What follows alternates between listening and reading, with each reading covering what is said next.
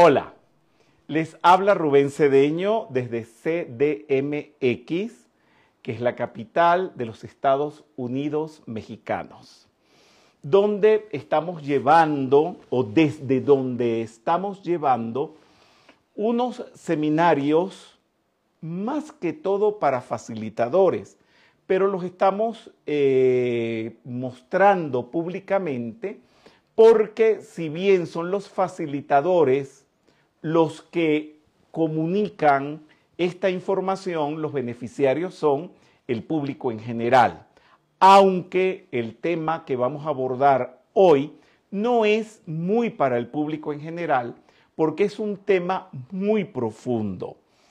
Pero así como es de profundo, es de necesario. Vamos a irlo explicando. Vamos a conversar sobre las iniciaciones mayores. El asunto viene así.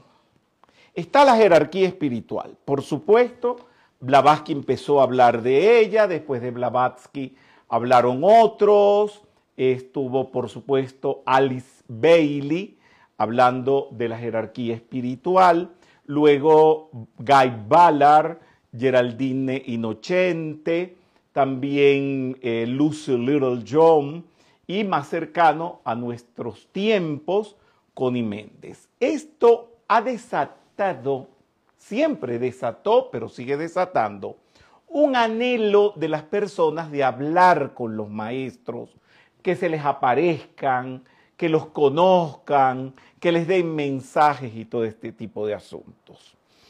En la época de Blavatsky sucedieron problemas porque en estos afanes de la gente querer comunicarse con los maestros, eh, por donde se fue el asunto desviándose, es que comenzaron a repartir iniciaciones. Y ya les voy a decir por qué.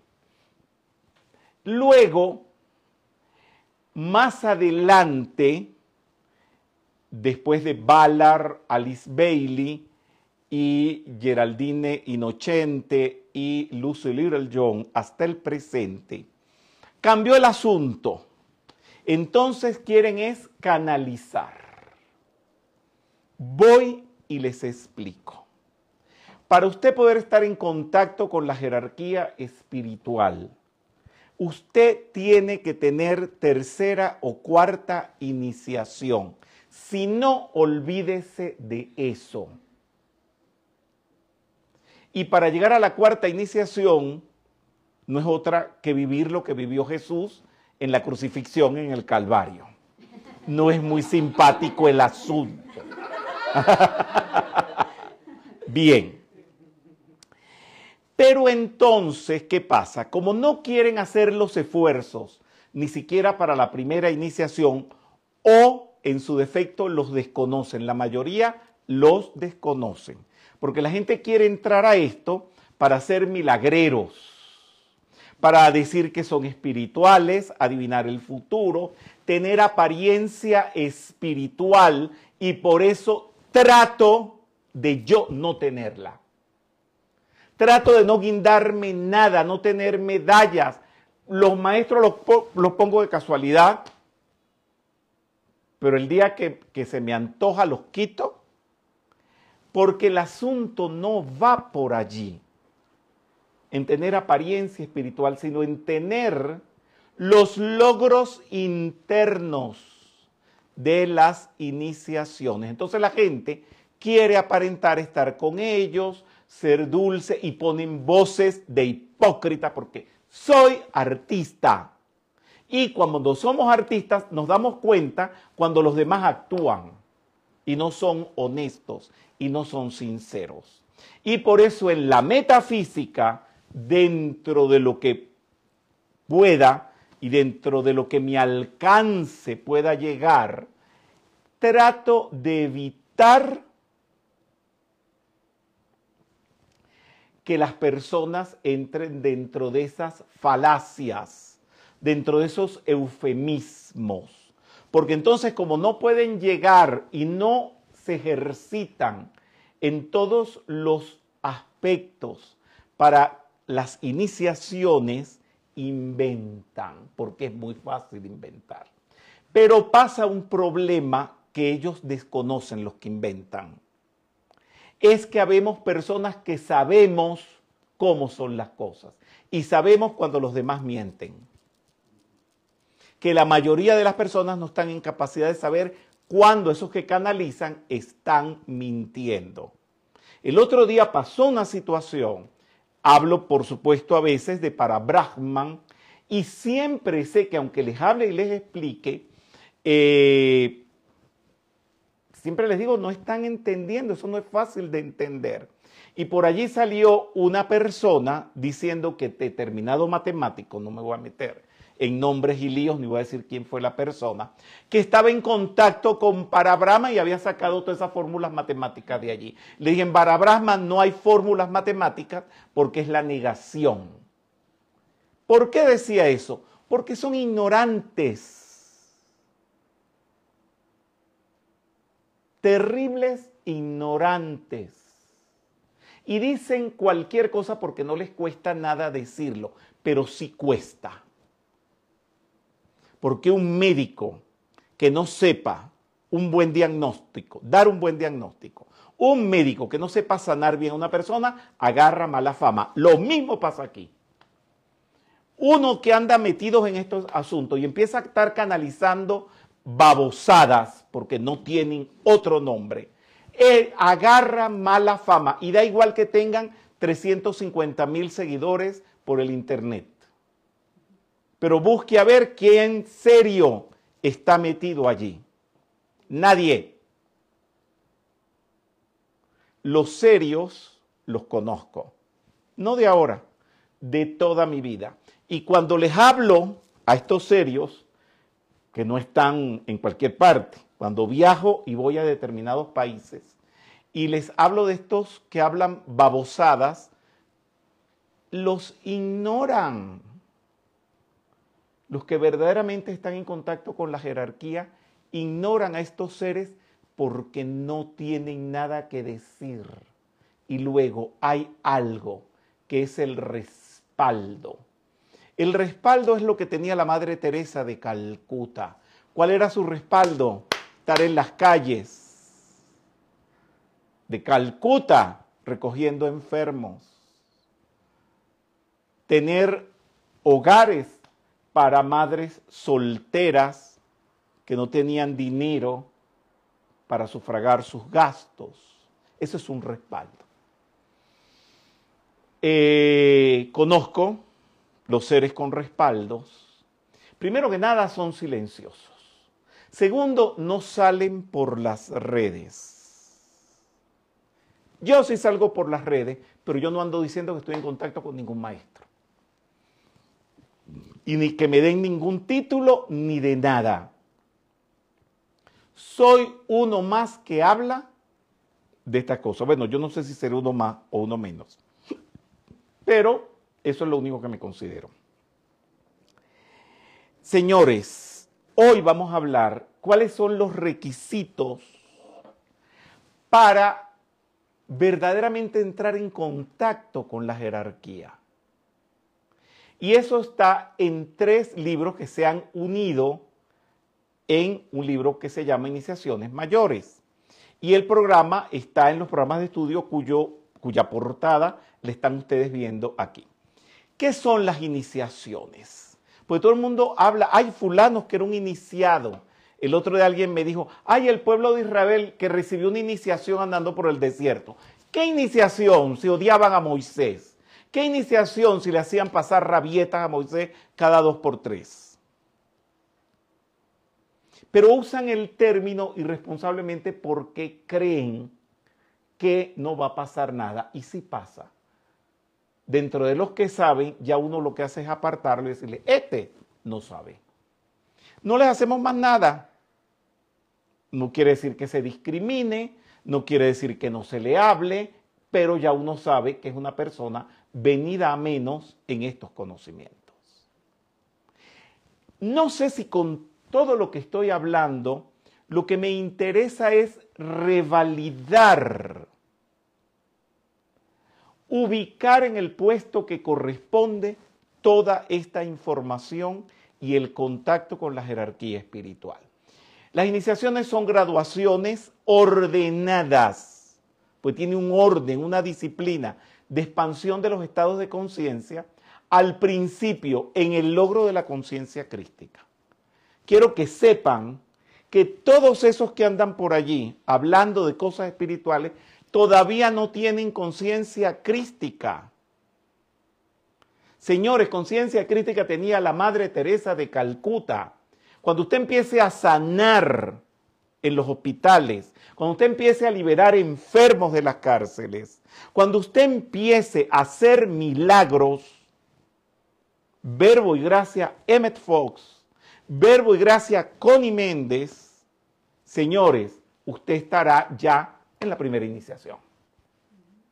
Pero mientras usted que habla, que habla, que habla, que habla, y nada de nada, nanay, nanay, ¿verdad? Y no se le ve el queso a la tortilla. Sí, porque así, no se le ve el queso a la tortilla, ni al tamal. Señores, están jugando con todo esto. Entonces se empieza por la conciencia crística, posteriormente en el logro de la conciencia monádica. Señores, la conciencia monádica es la realización del yo soy.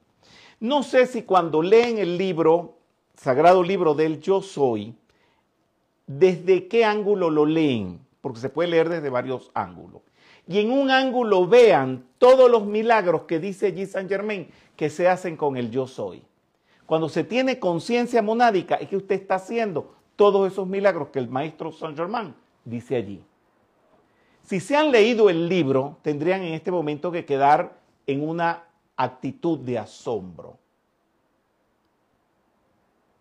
Vamos, me van siguiendo bien. Que capacita al, al participante para servirle a la humanidad por medio de los lineamientos de los maestros de sabiduría. Entonces, un requisito sine qua non es no cobrar. Por esto no se puede cobrar. Y como dice Krishnamurti, si las cosas se están haciendo bien, el dinero viene. Y viene solo. Pero no se atreven a hacerlo, pues como no están haciendo las cosas bien, digo yo, cuando me refiero a estos que hacen fantasías sobre todas estas cosas, entonces de una cosa ni la otra. No viven o no pueden vivir sin cobrar y por supuesto el dinero solo no les viene. Tomar el sendero de las iniciaciones es el próximo paso evolutivo que tiene que dar la humanidad. Si bien le he echado plomo hasta aquí a todos los que están engañando con eso, ahora pues digo el discurso al revés. Esto es lo que tiene que lograr toda la humanidad. Lo que pasa es lo siguiente. Y prepárense porque lo que les voy a decir les va a asombrar. Los iniciados, ustedes saben dónde están, en las grandes empresas, ocultos, en los grandes ministerios, ocultos, en los grandes laboratorios, ocultos, en las grandes escuelas de arte, ocultos.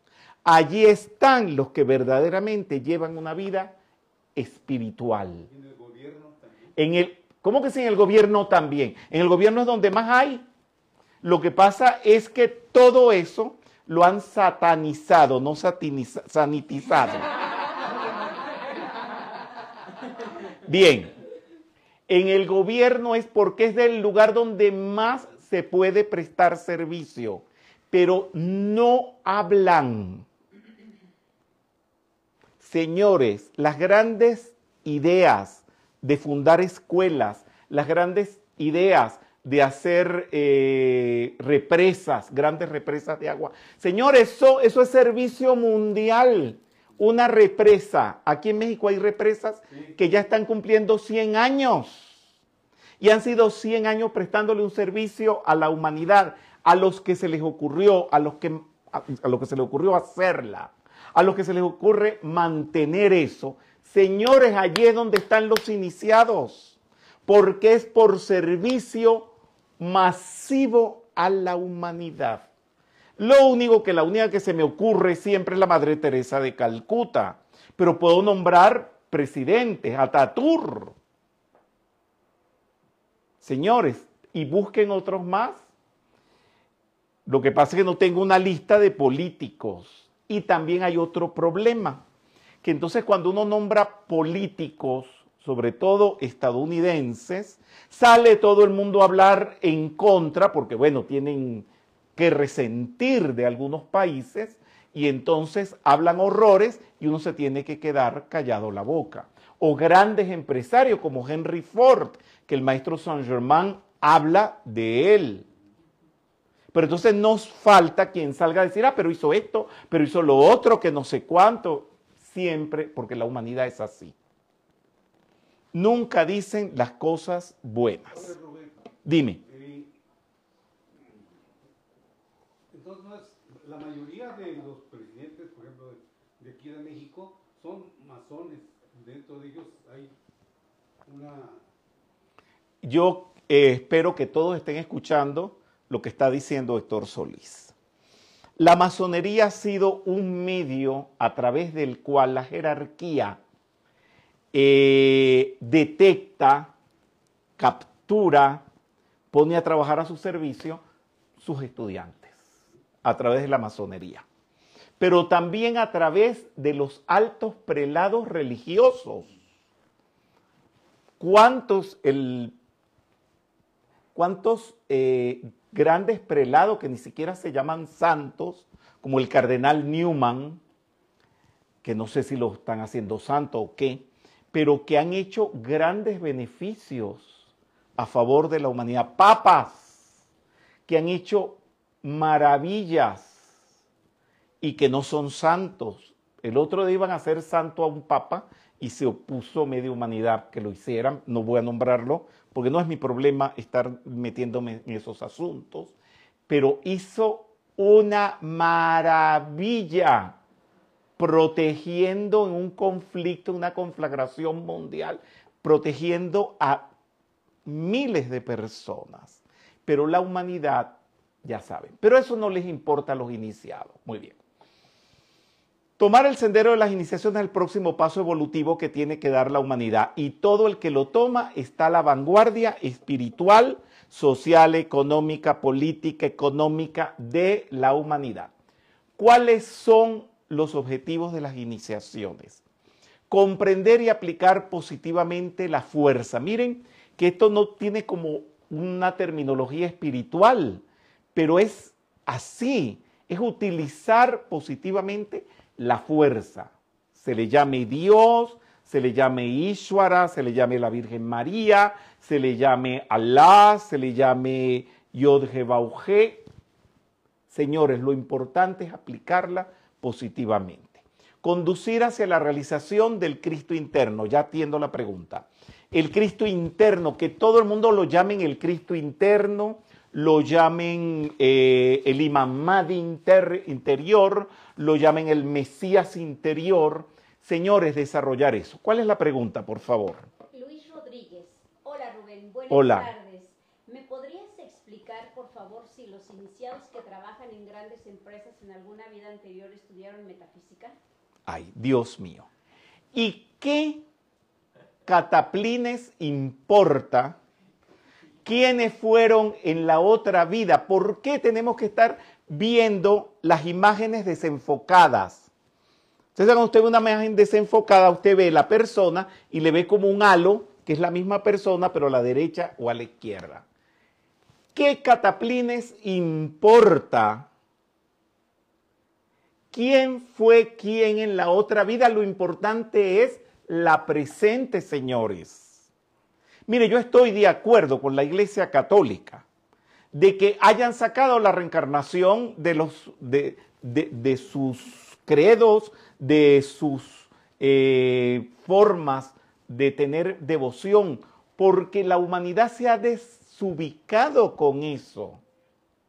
Señores, lo importante es lo que se vive ahora. Krishnamurti nunca habló de la reencarnación. Y eso que a él le querían atribuir reencarnaciones espectaculares. Señores, a mí Me han dicho que soy la reencarnación de una cantidad de personajes.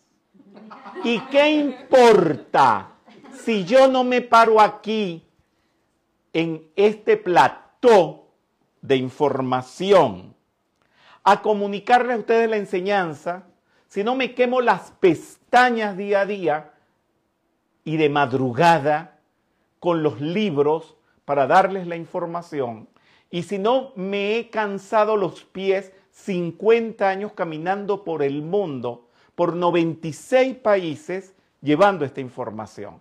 ¿Qué importa lo que mi persona haya sido en la otra vida? Y he salido en revistas esotéricas que dicen todas mis reencarnaciones. Y no me las pregunten porque no se las voy a decir. ¡Ah!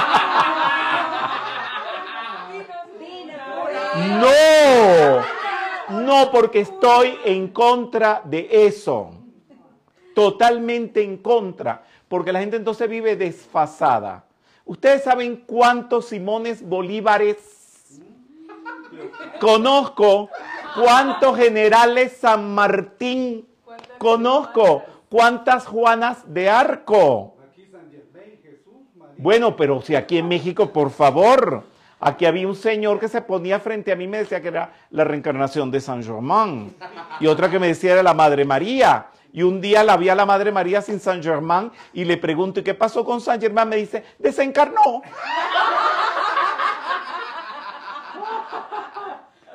Sí, dime. Ajá. Raúl Monzo. Rubén, ¿puede pasar que un iniciado sea traicionado por su propia personalidad y abandonar la misión que prometieron antes de venir a la encarnación? Así como pasó con Napoleón Bonaparte. ¿Y quién te dijo a ti que Napoleón Bonaparte era un iniciado? ¿Por qué dicen iniciados? Cualquier persona puede traicionar el sendero.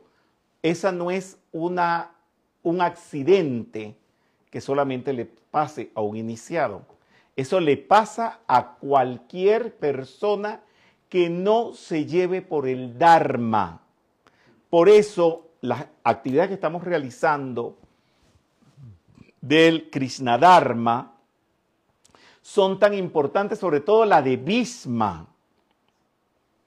Miren los problemas que tuvo que atravesar Bisma, las tentaciones, y Bisma fue consecuente con el Dharma y no solamente eso, por cumplir con el Dharma lo mataron. Pero fue la muerte más digna, porque no hay ningún maestro que muriéndose haya dado, dictado un libro como Bhishma. Y por eso les pongo como ejemplo a Bhishma. Señores, lo único importante es cumplir con el Dharma para no desviarse y andar con la cabeza agacha. Así, ante la jerarquía, ante los maestros y no considerarse nada. Señores, les voy a decir algo con todo el corazón y da igual que sigas trabajando dentro del catolicismo, que sigas trabajando dentro de la metafísica, esto no lo determina estarse cambiando de escuela y traicionando escuelas. Todo lo contrario, los que hacen esas cosas no están en el sendero. Porque para transitar el sendero, señores, ustedes saben, es infinita la cantidad de iniciados dentro de las filas del cristianismo. Es infinita la cantidad de seres iniciados dentro del judaísmo, dentro del islam, ni hablar del, eh, del Buddha Dharma, ni de el Sanatana Dharma. Por ahí no van los tiros en pertenecer a una agrupación por eso yo me he quedado en la metafísica 50 años y he sido tentado a meterme y estar en, no saben, maravillosas escuelas, porque el asunto no está en cambiarse, pues se cambian. Y lo que hacen es cambiar nombres de maestros, cambian rituales, cambian ropas y no cambian ellos y el que tiene que cambiar es uno.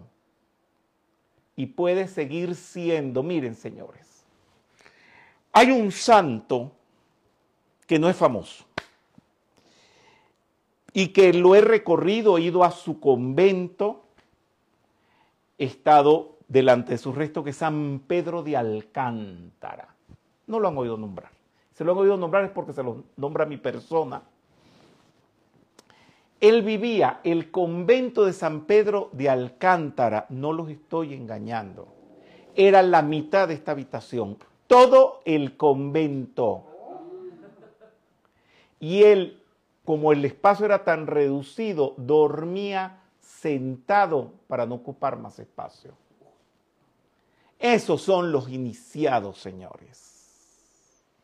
Y no me vengan con el cuentito, pues un cuentito también facilista, que es facilista para eh, dar esperanzas fáciles, para que la gente se autoconsuele de decir que eso era en la era pasada y que ahora en la nueva era todo cambió. Mentira, váyanselo a decir a Serapis Bay. Y léanse la disciplina en Luxor, escrito por Serapis Bay en esta era, para que ustedes vean que las disciplinas siguen siendo las mismas.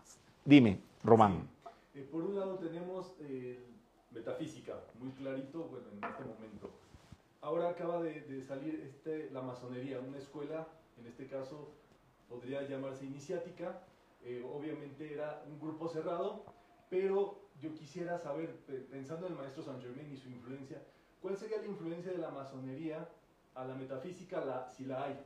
La metafísica, vamos a ver, déjame estructurarte la respuesta desde otro ángulo. La masonería no le ha dado ninguna influencia a la metafísica. Y creo que la metafísica, si bien hablamos de algunos influencers, como puede ser Emmett Fox, pero nosotros no somos Emmett Fox. Podemos tener de influencer algunas informaciones de Guy Ballard, pero nosotros no somos la escuela de Guy Ballard. Podemos tener de influencer a Lucy Little John y Geraldine Inocente, pero nosotros no somos representantes de esas escuelas que ya fundaron. La metafísica nació con personalidad propia y la sigue teniendo. Busquen ustedes por allí algo parecido. No existe, señores. Le digo porque yo me la paso investigando, viajando, conociendo, entrevistándome con los grandes líderes espirituales del planeta y no hay, y yo me quedo callado la boca porque esto no es para presumir, esto es para dar oportunidad que dentro de sus filas los maestros puedan encontrar discípulos X que puedan ser sus hijos. Es un, en, en una iniciación hay un título que es ser hijo del maestro. Sí, sí, preguntas, por favor. Luis Villanueva, Rubén, ¿cómo diferenciamos estar en el plano de la lucha con estar pasando una iniciación? Señores, te equivocaste. No hay diferencia entre una cosa y otra, revés. Cuando se está en el plano de la lucha es que se están pasando las iniciaciones. ¿Qué te crees? Que las iniciaciones es estar en un templo de mármol blanco, lleno de rosas y perfumes. Olvídate de eso. Las iniciaciones son en el plano de la lucha. Y si no, véngamelo a preguntar a mí. Yo no soy iniciado. Señores, pero ustedes saben, y los que están a mi lado, aquí en México, los que están a mi lado en la Argentina, los que están a mi lado en Venezuela, las que tenemos que pasar. Pero después de pasar, si se pueden llamar pruebas, las expansiones de conciencia, aquí en México mismo vivimos en estos seis meses, hemos vivido pruebas dificilísimas y ustedes se han dado cuenta que sufriéndolas enfrentándolas, conversándolas, estudiándolas, porque aquí se estudia, señores. Aquí no solamente es venir a hablar delante de una cámara. Aquí cuando se termina la actividad, nosotros comemos juntos todos. Aquí todo el mundo trae un granito de arroz, un granito de habichuela, un granito de cualquier cosa. Y eso se comparte. Y allí conversamos nuestras pruebas, nuestras, no voy a decir iniciaciones, porque aquí nadie puede presumir de eso, incluyéndome a mí. No podemos presumir de ser iniciados, pero sí pasamos situaciones en el plano de la lucha que nos han conllevado a tener pequeñas victorias y logros dentro de esto. Aquí todos hemos sufrido, señores, todos. Y hemos aguantado bendiciendo el bien, transmutando, usando lo que sabemos. Muy bien. ¿Cuál ha sido el resultado? ¿Cuántos facilitadores, no estudiantes, facilitadores tenemos en la última reunión? Ya son 95. 95 facilitadores con entre 10 o 20 estudiantes cada uno y muchos de ellos con más de dos grupos.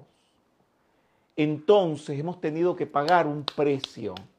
¿Pero por qué? Porque esto no es el sendero enjabonado que te tiras por él y te resbalas y llega al cielo. No, no, esto no es así. Estas son expansiones de conciencia. Eso sí les digo algo. En honor a Emmett Fox, en honor a Connie Méndez. Y en honor a algunas cosas que mi persona dice también. No es desagradable. No es para temer.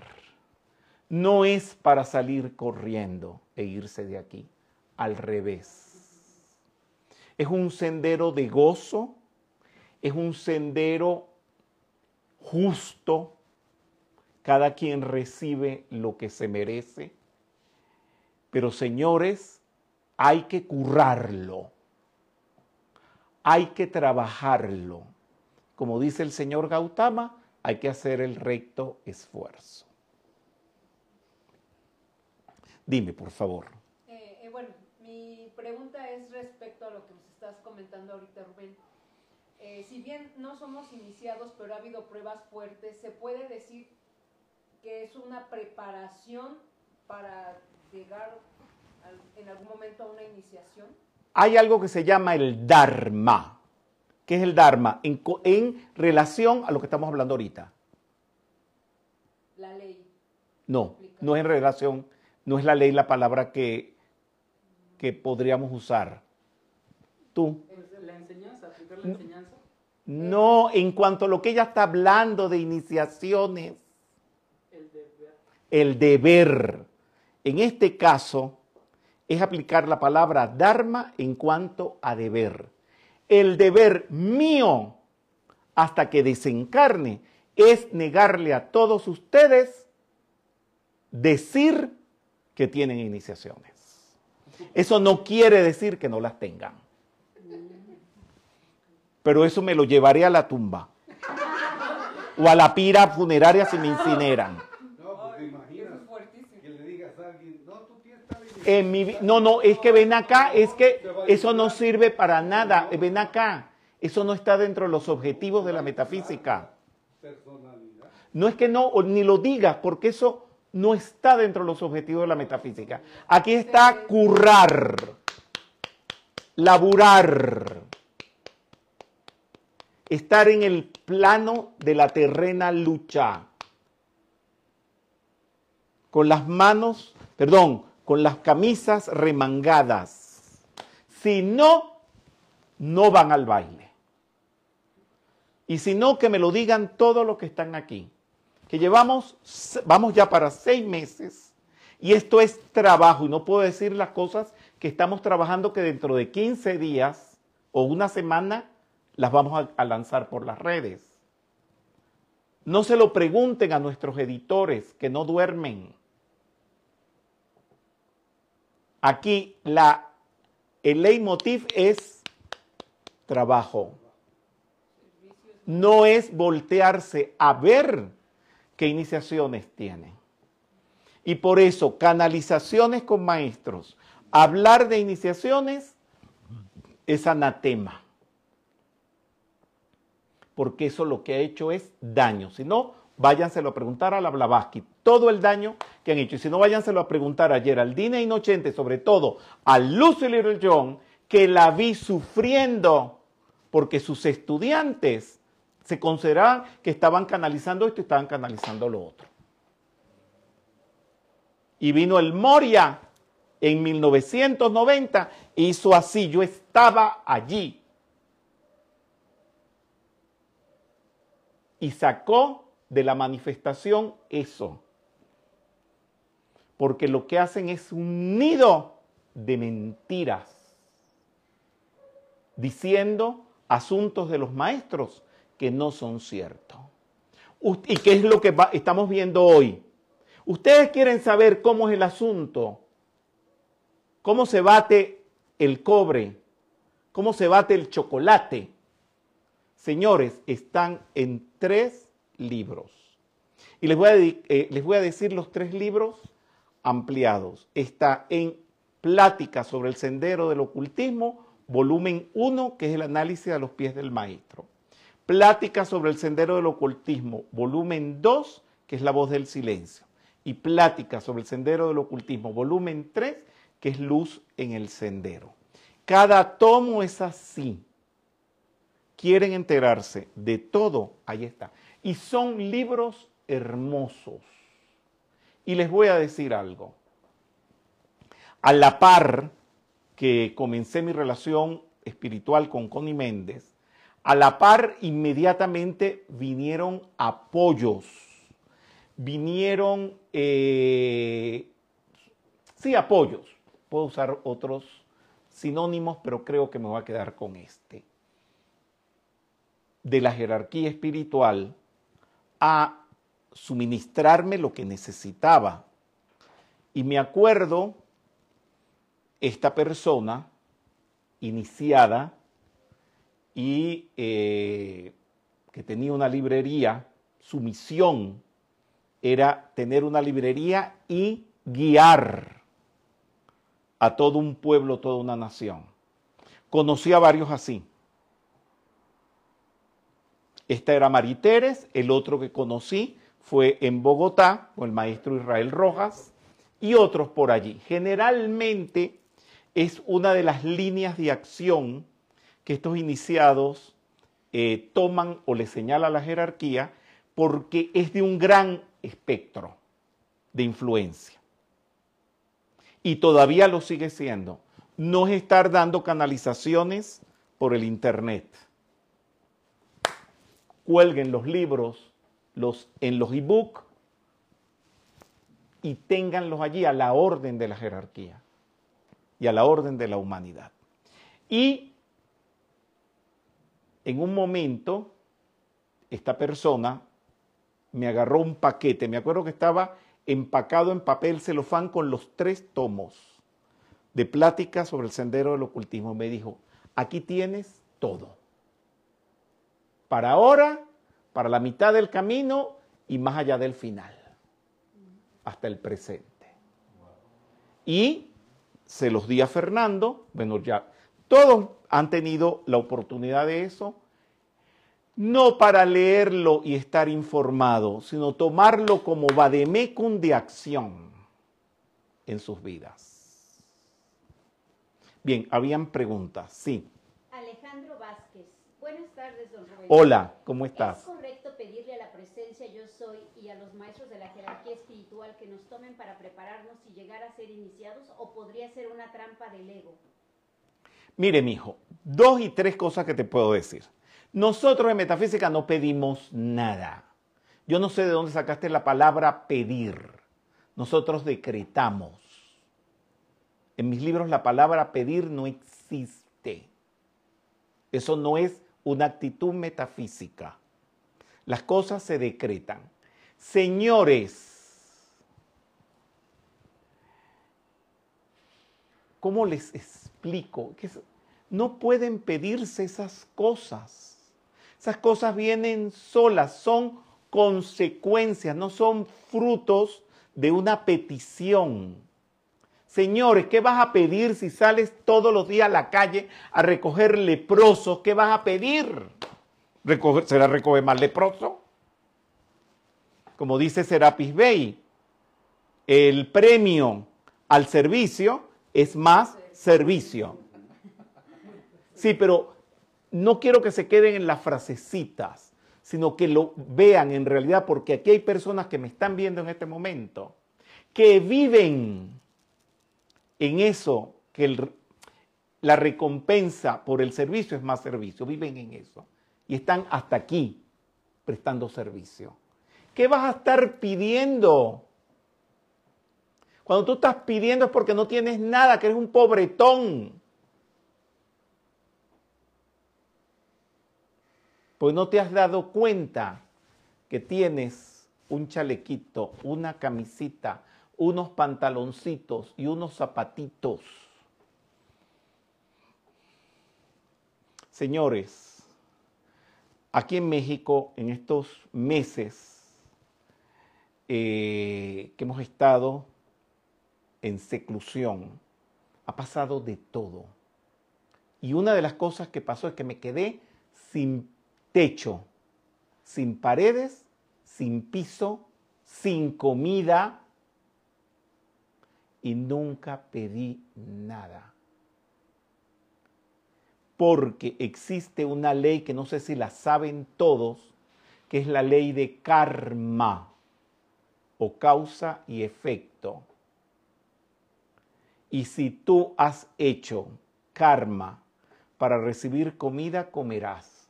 Si tú has hecho karma o has movido el karma para tener iniciaciones, te iniciarán.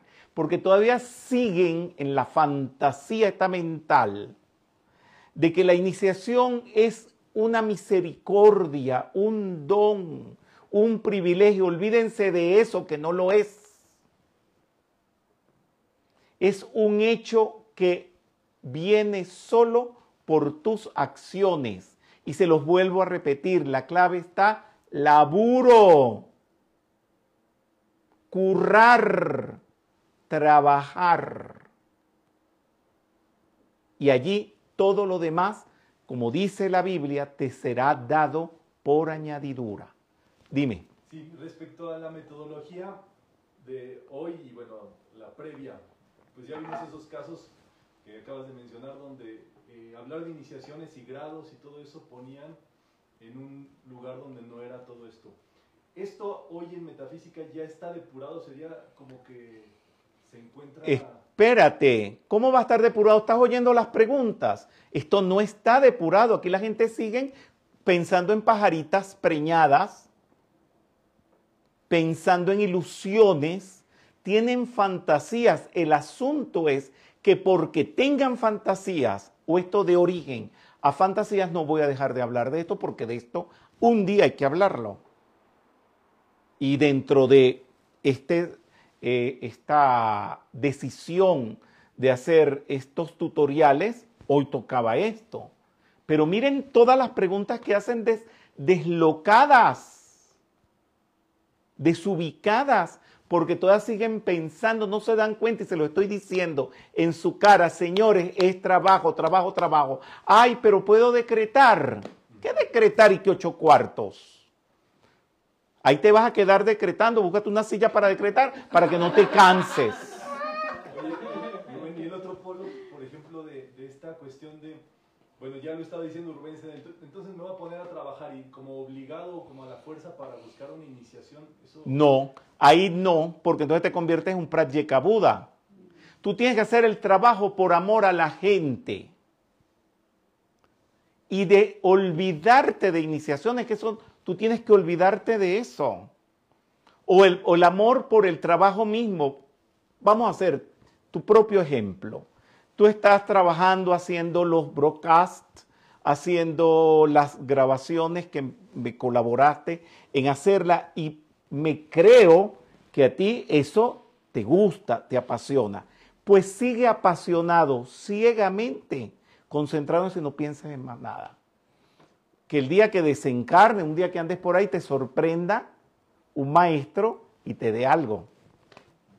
¿Me entiendes? Que sí pasa. Sí pasa. Hay veces que uno viene caminando por la calle y en el cruzar de la esquina encuentras a alguien que te agarra la manito, véngase para acá, que yo le voy a dar tal cosa. Mm, bueno, vean por allí algunas vidas y se darán cuenta que eso existe. Bien, dime, ¿hay preguntas? Bien, entonces, el otro objetivo de las iniciaciones es absorber la personalidad dentro del alma o dentro del Cristo. Ser un servidor mundial activo, eso no son palabritas, es tirarse a la calle a trabajar. Trabajar en el grupo de un maestro de sabiduría. Cuando se dice trabajar en un grupo de un maestro de sabiduría, no es que me está dando el maestro.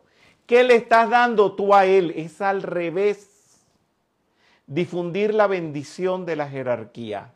Que me imagino que muchos aquí y muchos allá detrás de la cámara, mis amigos invisibles que están ahí, que no sé quiénes son, ¿verdad? No hacen una meditación en bien de nadie. Nunca. Y expandir la conciencia del logos. ¿Quién hace eso?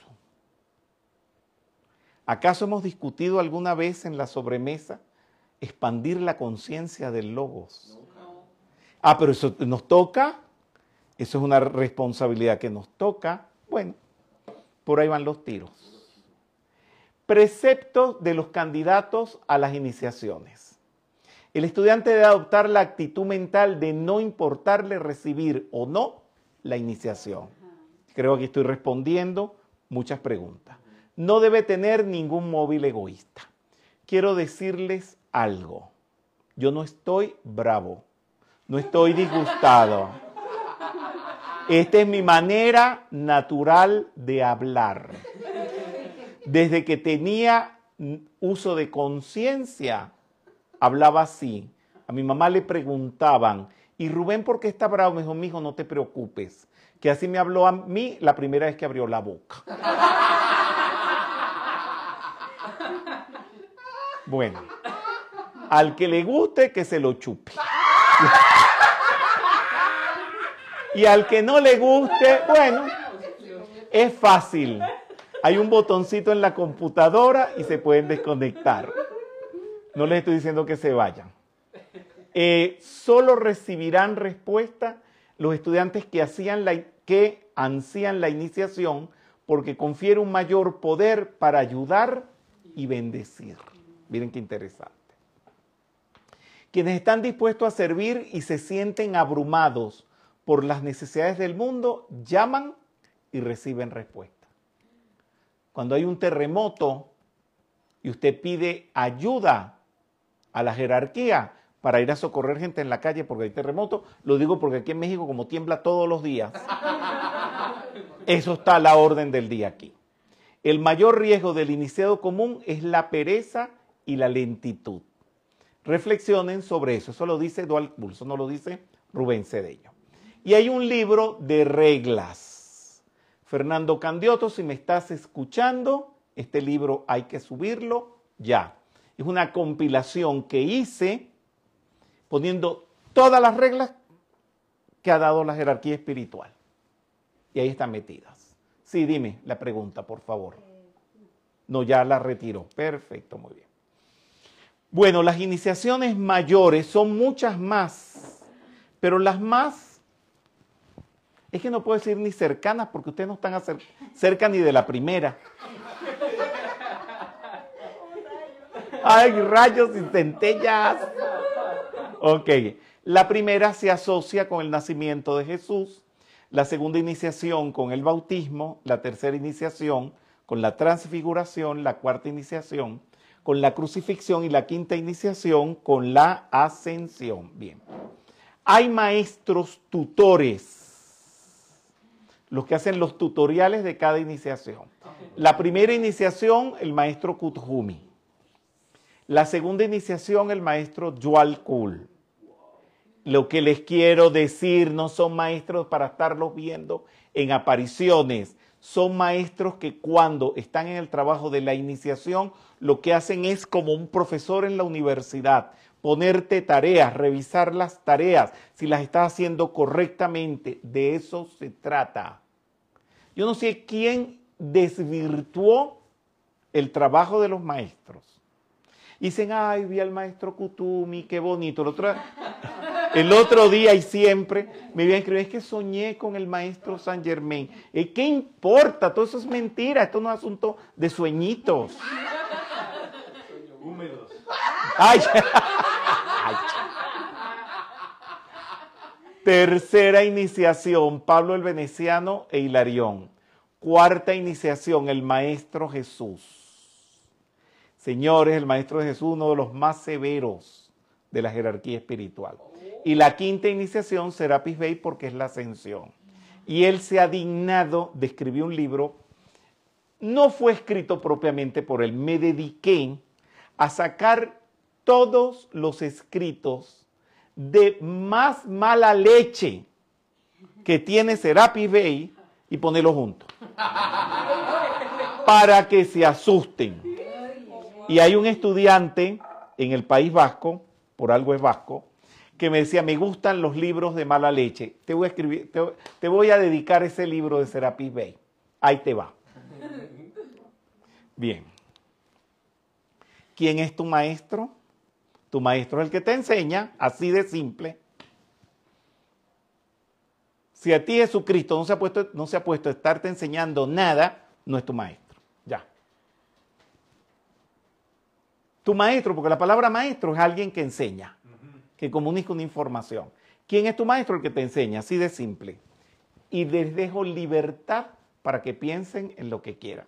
No vayan a pensar que estoy bravo y vayan a agarrar miedo a hacerme preguntas. De todas maneras los voy a regañar. pruebas espirituales. Las pruebas existen a todos los niveles. No se pongan a estar ahora poniéndose nerviosos porque no quieren tomar el sendero porque los van a poner prueba. Ya eso es una prueba. Ya eso es una prueba. Existen a todos los niveles, dime. Eh, mi pregunta va eh, con la lámina anterior. Eh, por ejemplo, cuando hacemos, bueno, ¿se puede hacer la meditación del maestro en Samadhi con un maestro físico encarnado? ¿También es válido? Bueno, pero ven acá, espérate, no hemos hablado. ¿Y quién es ese maestro físico encarnado que tú conoces? Yo no conozco a ninguno. Y por ahí hay algunos, pero no se, no se develan. No déjate de historias raras. Es uno de los maestros de, de la jerarquía. Ya. Ok, gracias. Sí, dime. Ramón Donato Romero. Buenas tardes, Rubén. Cuando se habla de trabajar, ¿también es el trabajo o recto trabajo para el sustento? Señores, en algún momento, vuelvan a ver el video, les dije que por esto no se puede devengar dinero. Tiene que ser el trabajo altruista, el trabajo en el que no se cobra. ¿Cómo tú vas a creer que vas a adquirir una iniciación? Pues estás trabajando para llevarle la leche y el pan a tus hijos. Eso lo hace todo el mundo. Si eso fuera así, todo el mundo fuera, todo el mundo fuera iniciado.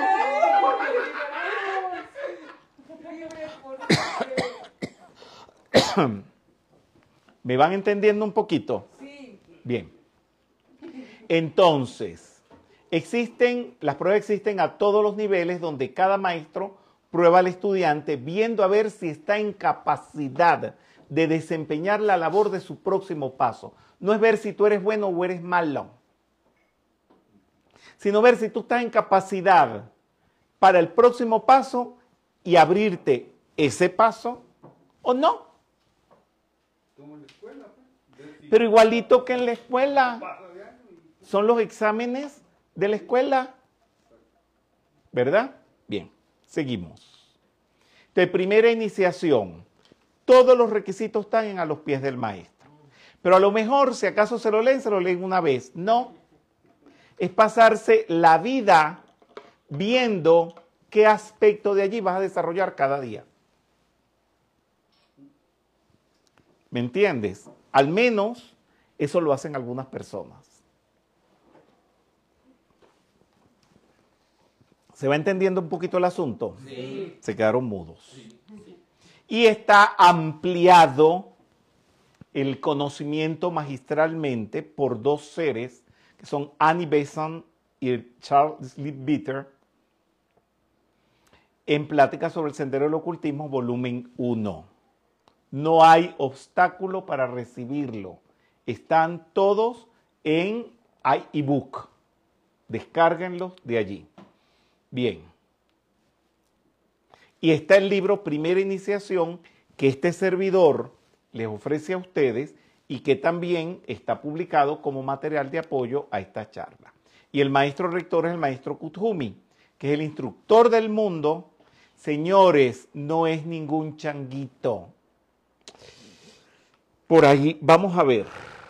¿Saben cuál es la empresa más grande del mundo? La Coca-Cola. No. La religión católica. Empresa, no religión. McDonald's. No. No, McDonald's es así como... Apple. Apple. Es la segunda. La Apple es la segunda. No. Es como la tercera o la cuarta. Eh, La empresa más grande del mundo es la Exxon. Y la más millonaria. Tiene más o menos un capital de 400 billones de dólares. Más o menos. Bien. Piensa en la Exxon. Tú eres quien eres o tú estás trabajando en la Exxon. Dime si quieres echar una conversadita de la novela Soy tu dueña con el jefe de la Exxon. No. No hay manera. No, no hay manera. No, no, que no puedes. Ni siquiera problemas de la empresa, porque hay un encargado para el tipo de problema que él tiene tanta ocupación que él no puede ocuparse de esas pequeñeces. Y no debería tampoco. Señores, estos seres, el maestro Kuthumi como instructor del mundo, es no sé cuántas veces más multiplicada su responsabilidad al presidente de la Exxon. Así que olvídense de estarlo viendo. Presidente de aquí de México, ¿cómo un problemita y quiero que me atienda el No te va, no te va a atender, él te pondrá con un ministro. Es el Cristo de la Tierra, director del retiro de Kashmir y de la Hermandad de la Túnica Dorada. Eso es él. Y todos allí tienen esos cargos. Los objetivos de la primera iniciación. Dar el próximo paso en la evolución. Quiero aclarar algo porque se confunden, porque se confunden con todo lo que digo. Entonces, no estoy dando una actividad de las iniciaciones, estoy dando un tutorial. No estoy hablando de las iniciaciones, apenas estoy tutoriando cómo trabajar con el libro, porque el contenido del libro son no sé cuántas actividades. Tengo años que no las he vuelto a repetir, pero de la primera iniciación creo que son como 15 o 20 actividades para trabajar este libro y no lo estoy trabajando. Estoy diciendo nada más los puntos que se tocan dentro de esto. El objetivo de la primera iniciación, dar el próximo paso en la evolución humana. Comenzar una nueva vida de mayor belleza. Miren qué lindo. Transmutar todo lo negativo del cuerpo denso. Eso no lo está haciendo nadie. Pleno conocimiento y dominio del plano físico. Eso no lo hace nadie. Usted tiene que ser un astrofísico, un biólogo. Y mi- mis maestros, nuestros maestros, lo son. Pues ¿cómo va usted a adquirir la primera iniciación y no sabe cómo está compuesta la biología o la marina o del río que pasa al frente de tu casa? Hay que dominar el plano físico, ser un iniciado no es ser cualquier changuito pasando por la calle. Despertar el Cristo interno, ser de mayor servicio a la humanidad, vincularse con la jerarquía espiritual. Muy bien. Bien, entonces, esto lo dice Anibesán. Una vez en el sendero, el Chela viene a ser el hombre sin hogar, porque considera la tierra como su morada. Si tú no estás viviendo eso, todavía no eres un iniciado. No tiene tampoco residencia especial. Y su única patria es el sitio donde pueda servir a su maestro. Hay una frase del trovador que lo dice la gitana, que dice, mi patria es el mundo. A veces cuando doy esto como actividad, no como tutorial, pongo esa, esa parte de la ópera El Trovador, de Giuseppe Verdi. Bien. El oficiante en la primera iniciación bendice al estudiante. Esto lo pongo porque esto es serio. Me gusta y hay que hacerlo. Él te dice, yo te bendigo. Sobre ti derramo mi energía y mi bendición. Procura derramar constantemente esta bendición en otros. Si acaso es Kuthumi, que puede ser el que presida esa primera iniciación, él te dice eso. Bien. Y dice el tibetano, yo no estoy muy de acuerdo con él, y me perdonas tibetano donde estés, si me estás oyendo. Las masas pueden recibir y recibirán la primera iniciación. ¿Por qué no estoy de acuerdo contigo, tibetano? Porque creo que le falta mucho a la humanidad. Pero no puedo negar que en grupos como puede ser la metafísica, como pueden ser, yo conozco algunos grupos que no son de la metafísica, pero donde hay iniciados y esto puede suceder o dentro de la masonería o dentro de la iglesia católica. No discriminen a la gente porque pertenecen a religiones, no los lleven a menos Ah, pero ese es un católico, como diciendo no es esotérico. Señores, dentro del catolicismo hay gente que se dedica a un trabajo. Hay un ser que es la sucesora de la Madre Teresa de Calcuta. Y usted le pregunta a la gente cómo se llama y nadie sabe. Aquí nadie sabe cómo se llama. Muy bien. Y fíjense que esa persona es una iniciada. Bueno. Segunda iniciación es el bautismo todos los requisitos están en la voz del silencio. Hay una explicación sobre eso hecha por Annie Besant y Liv Bitter, que es eh, Plática sobre el Sendero del Ocultismo 2. Y está el libro que mi persona les ha facilitado a ustedes con toda la síntesis de la segunda iniciación. Y está a cargo del maestro Yual Kul. Es una foto original, no es eh, pintura. Muy bien. Él es el jerarca del templo de la Gran Hermandad Blanca e instructor mundial junto con el maestro Kuthumi, imagínense, de quien, de es su estudiante, o sea, él es discípulo del maestro Kuthumi. Es conocido como el tibetano maestro Deka. Trabajó con los maestros El Mori y Kuthumi en el ministerio que desarrolló Elena Petrovna Blavatsky.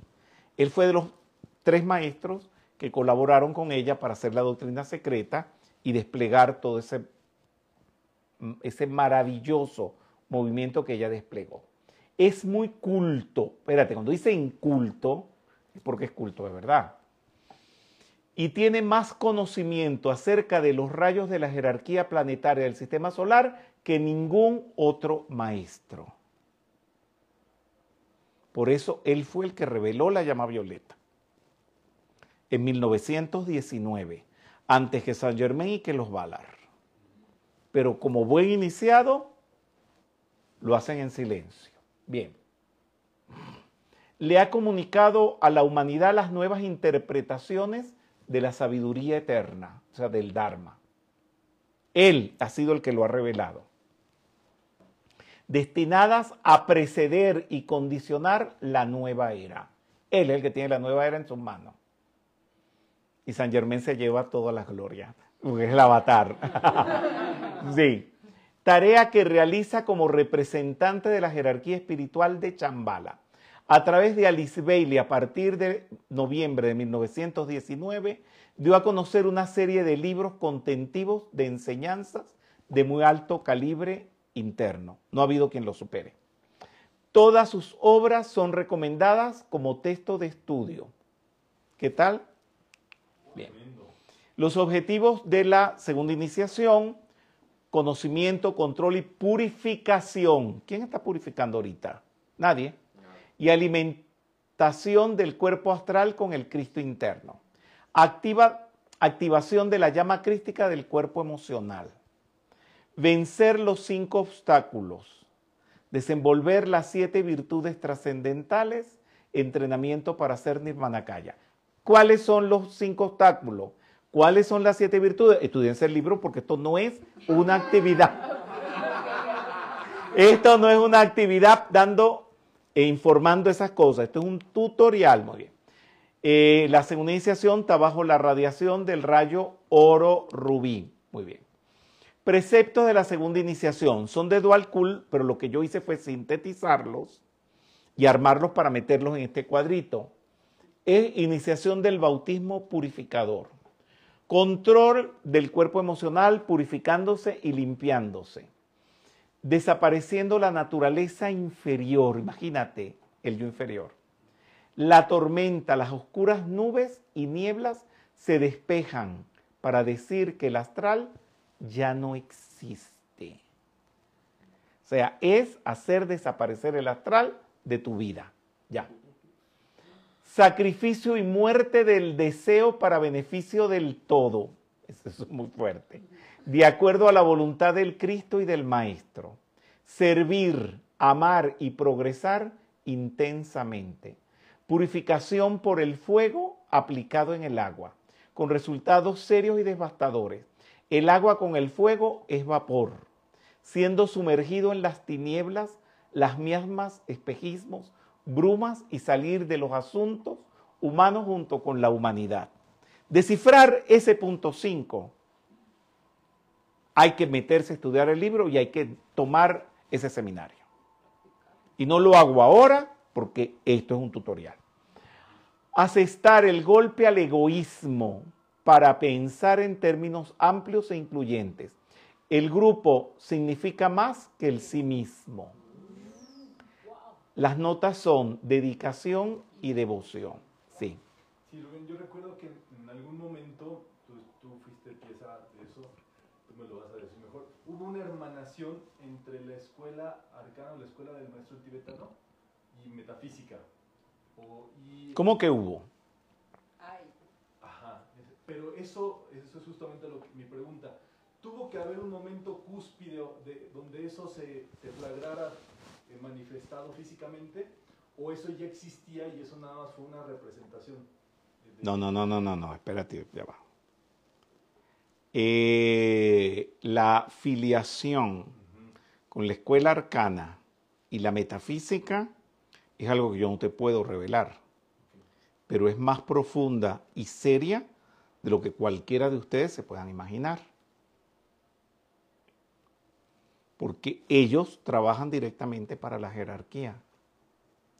No quiero presumir de nada, pero cuando fueron a la sede central de la escuela arcana, y esto no lo digo yo, lo que encontraron en los archivos, dentro de otras cosas que encontraron fueron nuestros libros. ¿En algún viaje tú fuiste con nosotros a la escuela arcana? No. Bien. Perfecto. Y sería en otra afiliación lo que ocurrió con Lucy Little John y, y por medio de tu persona también en un momento clave o eso ya también se No, no, no, espérate. Ahí hubo algo muy serio. Eh, no puedo presumir tampoco, pero allí hubo algo muy, muy serio.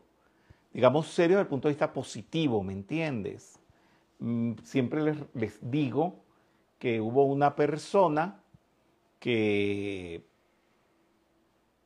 bueno, todo ese material del puente, desde su origen hasta el último día,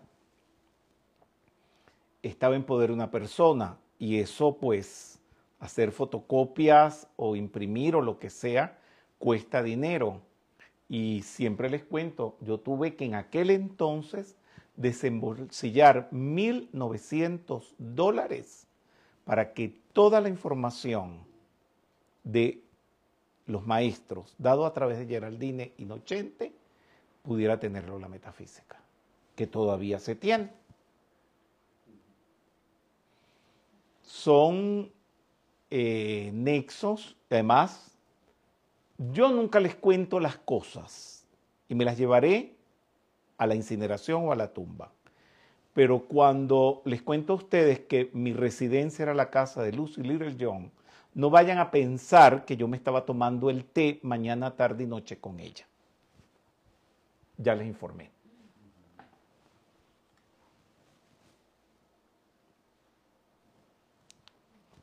Tercera iniciación, transfiguración, dime. Luis Mesías, ¿en las iniciaciones mayores es requisito ir en orden de iniciación?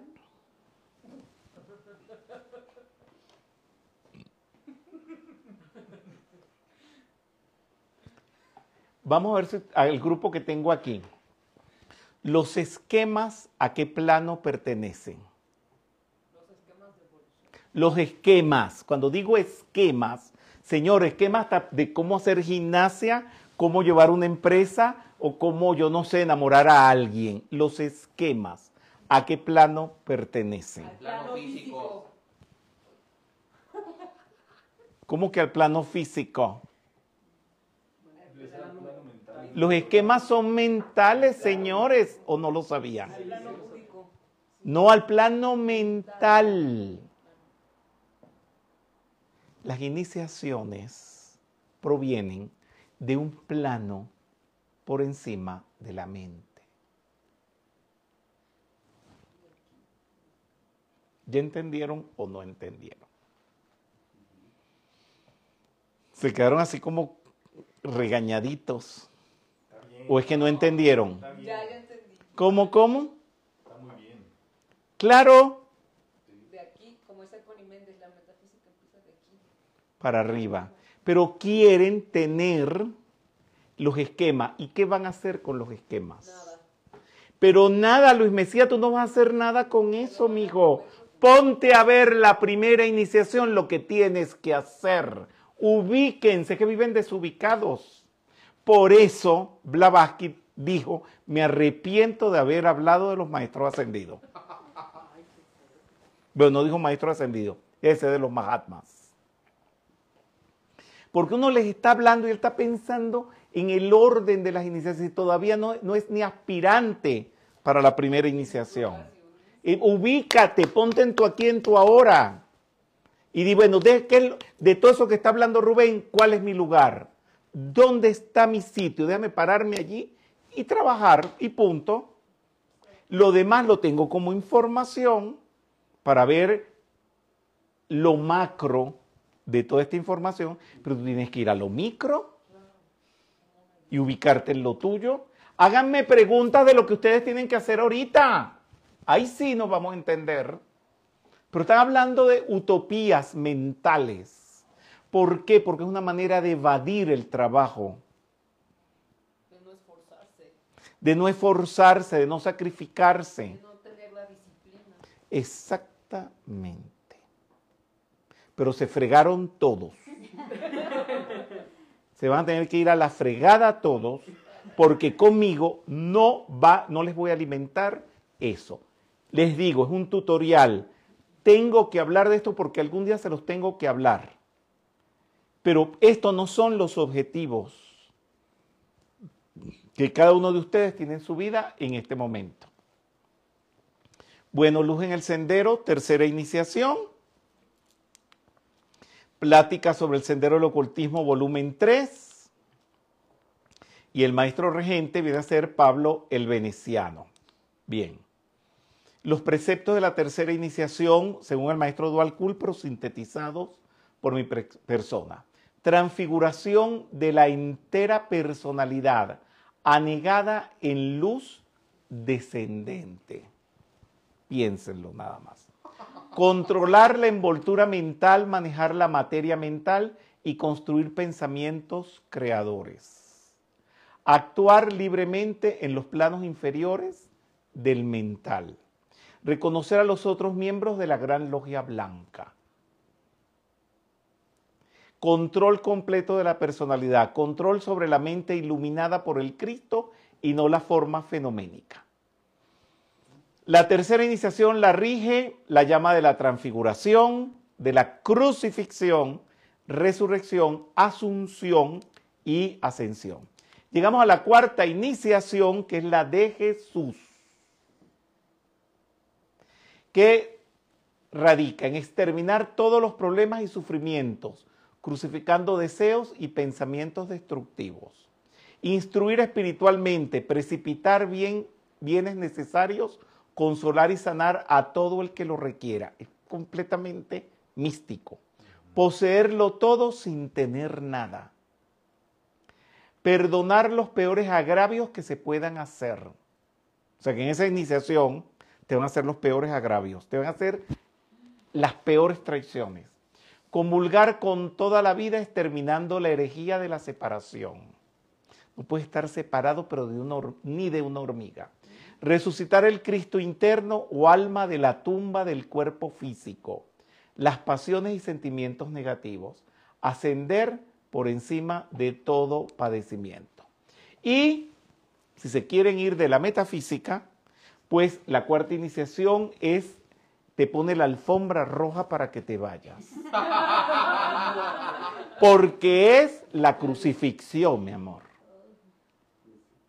¿Ya? Si no te quieres crucificar, bueno, anda vete de la metafísica. La quinta iniciación es, ay, qué bonito, la ascensión, los angelitos tocando las arpitas y los pajaritos cantando. Mikiti.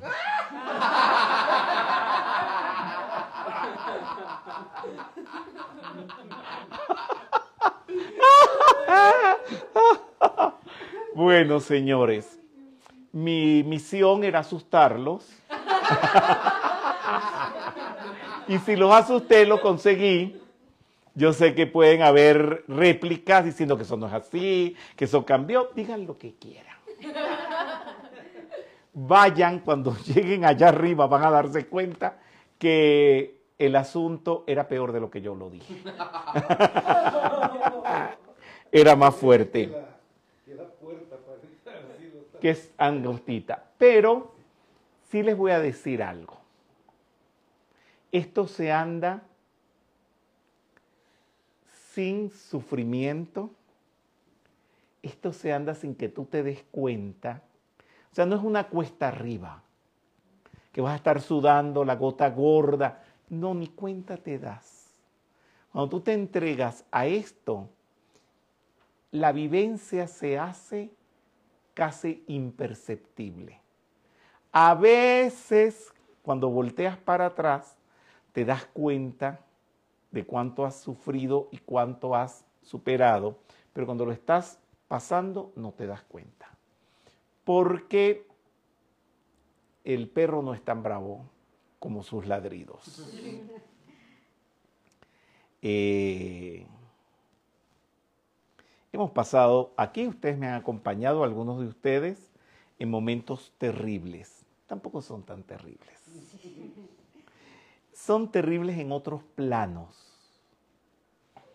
Pero vale la pena, se los digo honestamente. Vale la pena este, consagrar tu luz, empeñar tu luz por estar cerca de Dios es muy lindo. Si hay preguntas, Maritza Riera Rendón. ajá. ¿Cómo se puede exterminar el más inmenso egocentrismo para poder avanzar en el servicio? ¿Se extermina sin exterminarlo? Si te pones a exterminar el egocentrismo, si tienes egocentrismo y te pones a exterminar el egocentrismo, ¿qué es exterminar el egocentrismo? Más egocentrismo, te estás concentrando en el, en el ego, haz algo donde no pienses en tu ego, ignóralo y ya está. Vieron que el sendero tampoco es tan difícil. Una de las cosas más terribles es lo del ego. Y ya, Como decía la santa, no me mueve mi Dios para quererte el cielo que me tienes prometido. sí, sí, sí, exactamente. Bien, perdonen si no fue de su agrado la charla, Gracias. pero algún día tenía que ser. Gracias.